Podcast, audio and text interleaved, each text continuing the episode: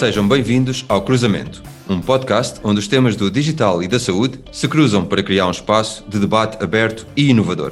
O meu nome é André Correia e, como habitual, estou acompanhado pelo meu amigo e anfitrião, Daniel Guedalha. Olá e bem-vindos. Hoje temos o prazer de estar virtualmente acompanhados por Peter Vilax. Olá, Peter. É para nós um enorme prazer receber-te no podcast Cruzamento. Muito obrigado pela tua disponibilidade. Daniel André, obrigadíssimo. Estou muito contente aqui estar convosco. Excepcional, Peter. Vamos então dar início ao podcast. Para quem nos ouve, e em 30 segundos, quem é o Peter Vilax? Epá, o Peter Vilax é um tipo que já tem 62 anos, é licenciado em Política e Economia pela Universidade de Aberdeen, eu, se não fosse empresa familiar que se atravessou na minha vida, tinha sido político, adoro política, mas olha, fui para outras coisas, fui programador durante 10 anos, adorei ser programador informático, depois virei para a investigação e desenvolvimento da inalação pulmonar, tornei-me inventor de inaladores, neste momento o inalador mais vendido do mundo, inaladores descartáveis, é nosso, está à venda no Japão, para administrar um produto para o tratamento da gripe. Depois, há cinco anos, fundei a Ovion Capital, que hoje em dia se chama Bionova Capital. Comecei a investir em empresas da área da saúde e depois, em 2018, fiz a Mediceus, que é uma empresa com um projeto ambicioso, tecnicamente complexo e já vamos falar mais dele. Vamos sim, Peter. Ao longo da tua carreira, tens acumulado uma experiência enorme em várias áreas, já referiste algumas e que pode ser extremamente valiosa para a nossa audiência. Por isso, antes de irmos à startup Mediceus, da qual és o CEO, gostaríamos de falar um pouco de outras áreas de responsabilidade. Nomeadamente, és o presidente também da Associação de Empresas Familiares. Olhando para o cruzamento entre saúde e o digital, existem muitas PMEs que fazem parte dessa associação. Qual é o papel que têm na economia nacional? Bem, aqui há várias perguntas metidas numa só. Em primeiro lugar, epá, não há assim muitas empresas familiares lançadas no, no digital. As empresas familiares normalmente seguem modelos de negócio um bocadinho mais uh, tradicionais. Por acaso, os meus pais, uh, em 1959, fundaram uma empresa que eu acho que é uma empresa extraordinária, mas pronto, sou parte interessada. Na altura, muito, muito, muito tecnológica, por que a investigação do meu pai na área dos antibióticos está para a investigação na área da genética hoje em dia. Portanto, ele era muito para a frente. Sou efetivamente presidente da Associação das Empresas Familiares. Considero que as empresas familiares são importantíssimas para a economia de todos os países. É o modelo dominante de propriedade e de funcionamento da economia em todos os países que nós conhecemos, seja Portugal, seja Espanha, França, Inglaterra, Estados Unidos, Alemanha. Portanto, é um modelo de, de, propriedade o mais divulgado que existe, no qual eu acredito muito, mas isso não me torna ortodoxo e, portanto, também vejo, também há espaço para as startups irem para a Bolsa. E nesse universo, Peter, ainda um follow-up desta questão um, relativamente às PMEs, uh, como estavas a referir, não existe uh, uma grande massa crítica neste, neste cruzamento entre o digital e a saúde, mas ainda assim existem algumas. Mas há muitas PMEs uhum. na, na, área da saúde. Uhum. Este cruzamento dos dados de saúde com Big Data, com Data Science, é que eu suponho que seja um bocadinho mais raro, porque isto é vanguarda da ciência excepcional. E já vamos falar mais sobre isso. Uh, e já agora, Peter, é, és também o chairman, como acabaste de, de, de referir, uh, da Bionova, uh, e certamente tens contacto com várias startups, faz avaliações de várias startups. Qual o, o, panorama de empresas nacionais que procuram capital nas áreas da saúde e do digital? Tens algumas com as quais interages?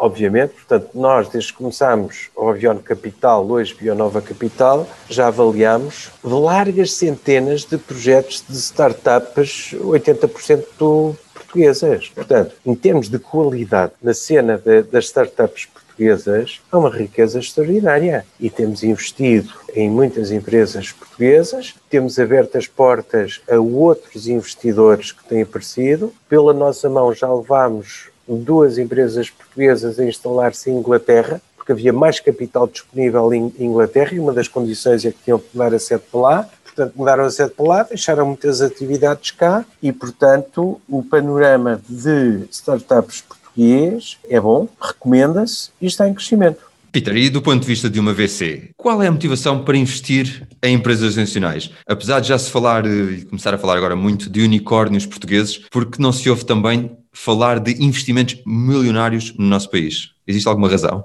Investimentos milionários.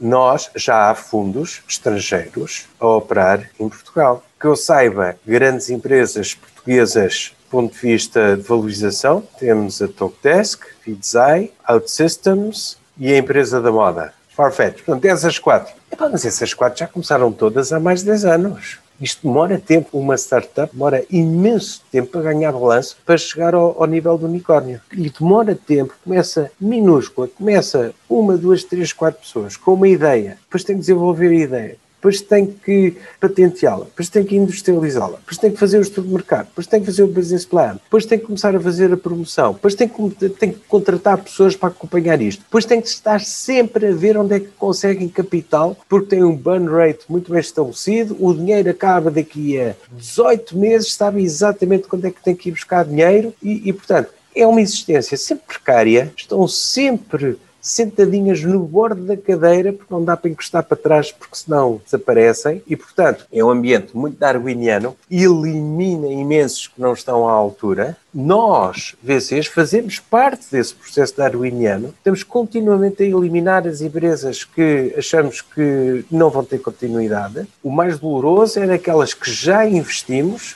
e que a certa altura decidimos, não, esta não dá para continuar e cortamos o capital. Nós já investimos em sete empresas da área do espaço da saúde, houve uma que tivemos que tomar essa decisão dolorosa, mas outras, felizmente, continuaram para a frente e estamos aqui para apoiá-las. E voltando, Peter, aqui à Mediceus, aqui para os nossos ouvintes, o que é esta empresa e qual a proposta de valor, Peter?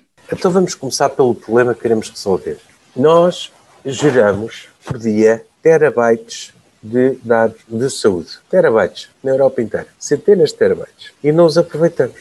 E temos hoje em dia ciência, temos hoje em dia tecnologia e temos hoje em dia capacidade de processamento que nos permitiria mergulhar para dentro desses dados e começar a extrair conhecimento.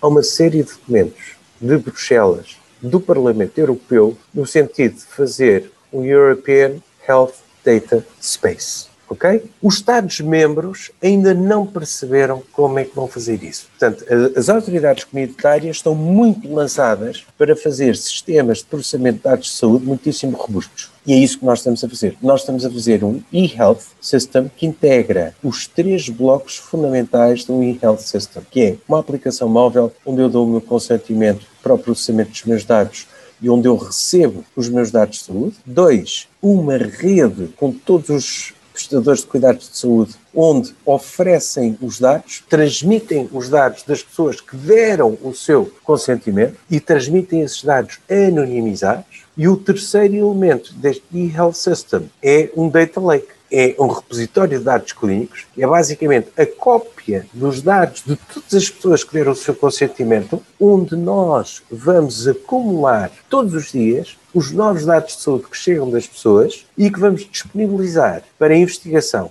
para universidades, para descobrir novo conhecimento científico através do processamento com data science que permita correlacionar fatores de saúde com outcomes em saúde para nós podermos determinar para cada pessoa qual é o melhor tratamento, qual é o melhor medicamento, fazer o que eu chamo smart prescription. Imagine, Daniel, imagine que você sofre uma doença igualzinha à minha.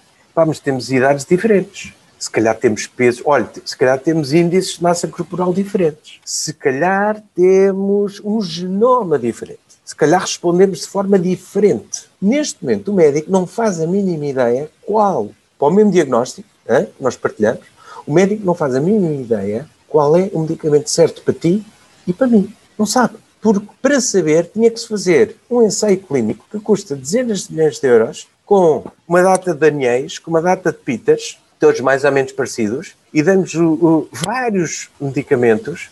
Epá, isto é tão caro, tão caro, que não é execuível.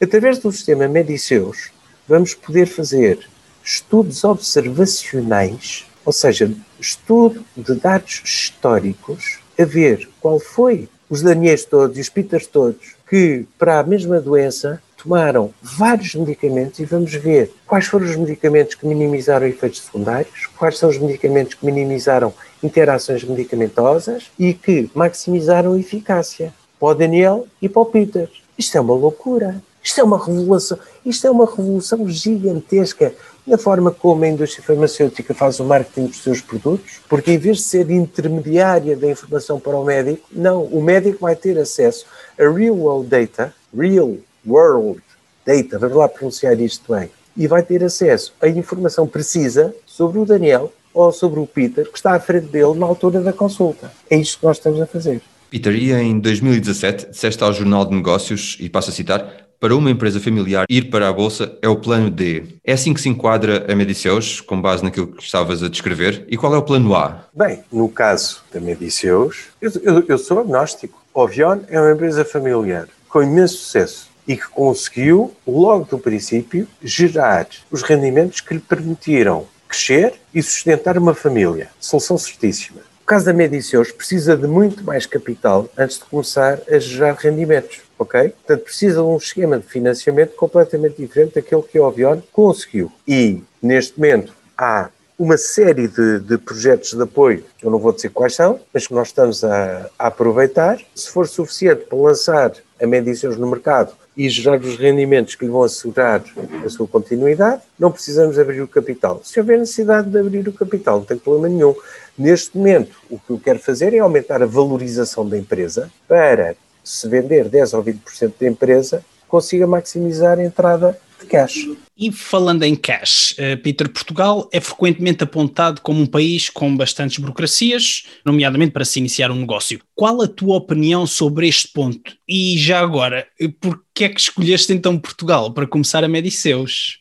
Bem, há aqui duas perguntas. A primeira é o mito urbano. Nós achamos que Portugal é um país difícil. Não, hoje em dia eu faço uma empresa muitíssimo depressa, tenho serviços de contabilidade que de um dia para o outro consigo acompanhar a empresa do ponto de vista contabilístico, não preciso de contratar ninguém. Há toda uma série de advogados especializados em direito comercial e em direito das sociedades que montam a empresa no abrir e fechar de olhos. Depois há a experiência que eu adquiri Avião Capital sobre a formatação do capital e a emissão de ações a um cêntimo cada um para eu ter milhões de ações e poder atribuir stock options às pessoas que trabalham na, na empresa. Isso é uma coisa, é um dado adquirido. Portanto, não é difícil fazer empresas em Portugal. Sobre porquê Portugal? Portugal é meu país. Para que é que eu havia de ir fazer um, uma empresa uh, no país? Portugal é o meu país, número um. Número dois, Portugal é o país ideal para se fazer a Medicios. Porquê?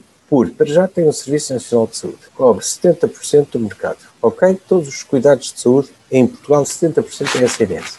Pois o SNS é, tem qualidade está altamente informatizado. Tem sistemas uniformes de domínio ao Algarve. Portanto, é ideal para uma pessoa começar um sistema deste. Neste momento temos com ligações, sobretudo a privados. O Serviço Nacional de Saúde tem, e isso é bom, uma elevada aversão ao risco e também à inovação. Isso já não é assim tão bom, mas há imensos privados que estão a alinhar connosco, privados e não só universidades também alinhar connosco neste projeto. Portanto, aí está as duas respostas à pergunta. Mas deixa-me só complementar.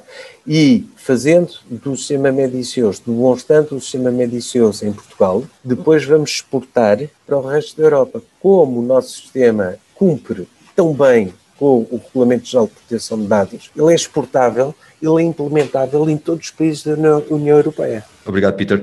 E nas últimas perguntas falámos de dados, regulação, Europa. Qual a importância da legislação europeia GDPR para o sucesso de empresas como a Mediceus? É uma desvantagem ou é uma vantagem? É um catalisador, no nosso caso foi um catalisador. E vou dizer porquê.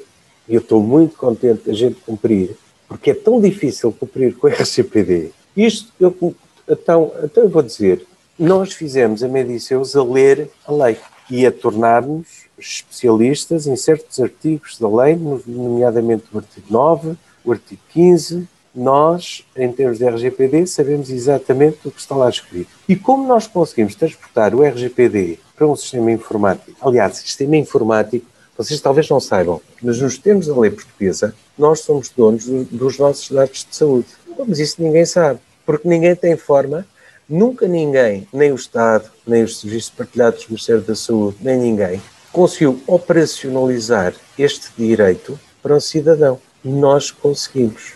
E conseguimos fazê-lo em cumprimento com o RGPD. Portanto, eu digo que o RGPD foi um catalisador deste sistema porque obrigou-nos a desenvolvimentos tecnológicos e criptográficos enormes para, por exemplo, podemos anonimizar os dados. Nós anonimizamos os dados. Eu não sei, por exemplo, eu vou ver os, meus dados na nossa base de dados e não consigo ver que são meus. Mas desenvolvemos um sistema criptográfico e, portanto, eu, eu comecei o projeto Mendiceus a estudar criptografia para ver como é que desenvolvíamos um sistema em que consigo rastrear os dados das pessoas sem nunca ter elementos de identidade pessoal dessas pessoas. Porque isso é a nossa maior proteção contra hackers e contra ameaças se, no caso em que alguém consiga entrar no nosso sistema altamente protegido, encontra uma data de, de dados de saúde, mas não, não sabe quem é que eles pertencem, portanto deixam de ter valor, porque não sabem a quem é que eles pertencem. Portanto, nós conseguimos fazer processamento em larga escala de dados de saúde anonimizados, em que nesse ponto não sabemos, não precisamos da identidade das pessoas. Mas imagina que nós descobrimos um dado essencial para uma pessoa então, nesse caso, conseguimos rastrear a um servidor que é tutelado por uma autoridade pública e que tem o nome da pessoa. E nós enviamos o case study de, clínico dessa pessoa a dizer: atenção, esta pessoa está a tomar um medicamento que já não é o medicamento mais apropriado. Ou detectarmos que esta pessoa está a fazer dois medicamentos ao mesmo tempo que lhe vão fazer mal a longo prazo. Informem essa pessoa para mudar informem o médico desta pessoa para mudar de regime de, de tratamento. Portanto, isto foi uma grande caminhada técnica, mas sempre a pensar proteger os direitos do cidadão e acho que o conseguimos fazer com uma enorme elegância. Eu consigo atualizar o registro eletrónico de saúde de uma pessoa no seu telemóvel sem saber o número de telefone dela. Passos importantíssimos, Peter. E olhando também para esses desenvolvimentos tecnológicos e agora para o nosso país, Portugal, que já fizeste referência, e a questão vai no sentido de, eh, do hub tecnológico em que existe o cruzamento entre a saúde e as tecnologias. Achas que Portugal pode ser este hub a nível europeu? E quais é que seriam os pontos que tu mudarias em Portugal para catalisar este desenvolvimento? Muito bem, Portugal tem uma enorme vantagem, uma grande força e depois tem uma fraqueza tem força porque tem muito conhecimento. Nós formamos uma geração, nós, o Mariano Gago criou geração sobre geração de talento no nosso país. O Mariano Gago não é devidamente apreciado ainda. Desde 1974, Mariano Gago é o político que mais contribuiu para o nosso país. Isso pode-vos chocar. Eu poderia ter dito Mário Soares, poderia ter dito outra pessoa, mas eu digo, eu digo não. Naquilo que me diz respeito, Mariano Gago ao formar tantas pessoas com qualificações tão elevadas, está a permitir uma transformação do país. Quais são as fraquezas? As fraquezas são que as nossas autoridades, os nossos governantes, ainda não perceberam que tem essa riqueza. Falam muito. É pá, o António Costa diz, e bem, que a atual geração, jovem geração, é com é a geração que tem as classificações académicas mais elevadas de sempre. E tem toda a razão. Bem, mas então vamos pegar nisso e vamos transformar Portugal.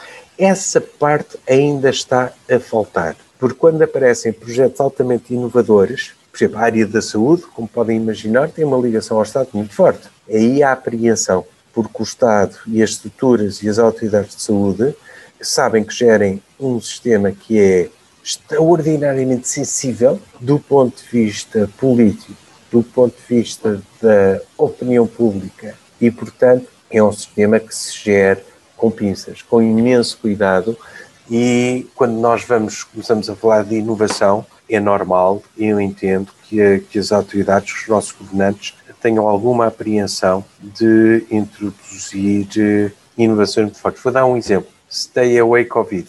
Quando a aplicação Stay Away Covid é lançada, eu começo a discutir com os seus responsáveis, isto foi em junho de 2020, que havia ali um problema porque a Stay Away Covid obriga a que eu introduza um código de 12 dígitos, código de ativação, código de ativação da minha situação de infectado. Código que eu não sei o que é que eu vou perguntar, vou a um médico, mas o médico não sabe onde é que vai obter esse código. Resultado, Stay Away Covid não funciona. Não porque seja uma aplicação mal feita, não, está muito bem feita, mas porque tem a arquitetura errada. Porque o código de ativação devia de ser enviado em background Quando eu instalei a aplicação, já dei o meu consentimento a que a minha situação de infectado fosse comunicado ao, ao sistema central. Aliás, a todos os. Aliás, não é comunicado ao sistema central, é comunicado a todas as pessoas que tiveram em contato comigo nos últimos 14 dias. Mas houve uma preocupação. Ai, credo, não. A pessoa vai ter que pôr lá o código, porque assim temos a certeza que não vamos ser eh,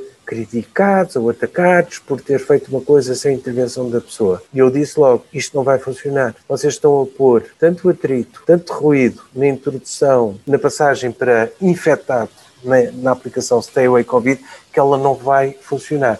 Olha, é exatamente isso que aconteceu. Portanto, aqui, os nossos governantes, sobretudo nesta questão de dados de saúde, têm que estar muito mais abertos à mudança e faço votos para que façam essa, adotem essa abertura. Peter, e, e gostava agora de referir aqui um tema que também pode ser de alguma forma polémico, nomeadamente as remunerações. Numa entrevista em 2018, disseste não podemos continuar com salários tão baixos porque são um convite à mediocridade da gestão nas empresas.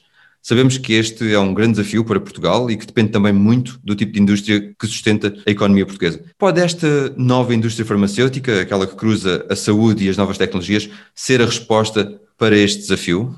Então vamos lá ver. Primeira frase que eu disse, a frase que eu, que eu disse é injusta, porque isto, isto punha os gestores todos no mesmo saco e não é verdade.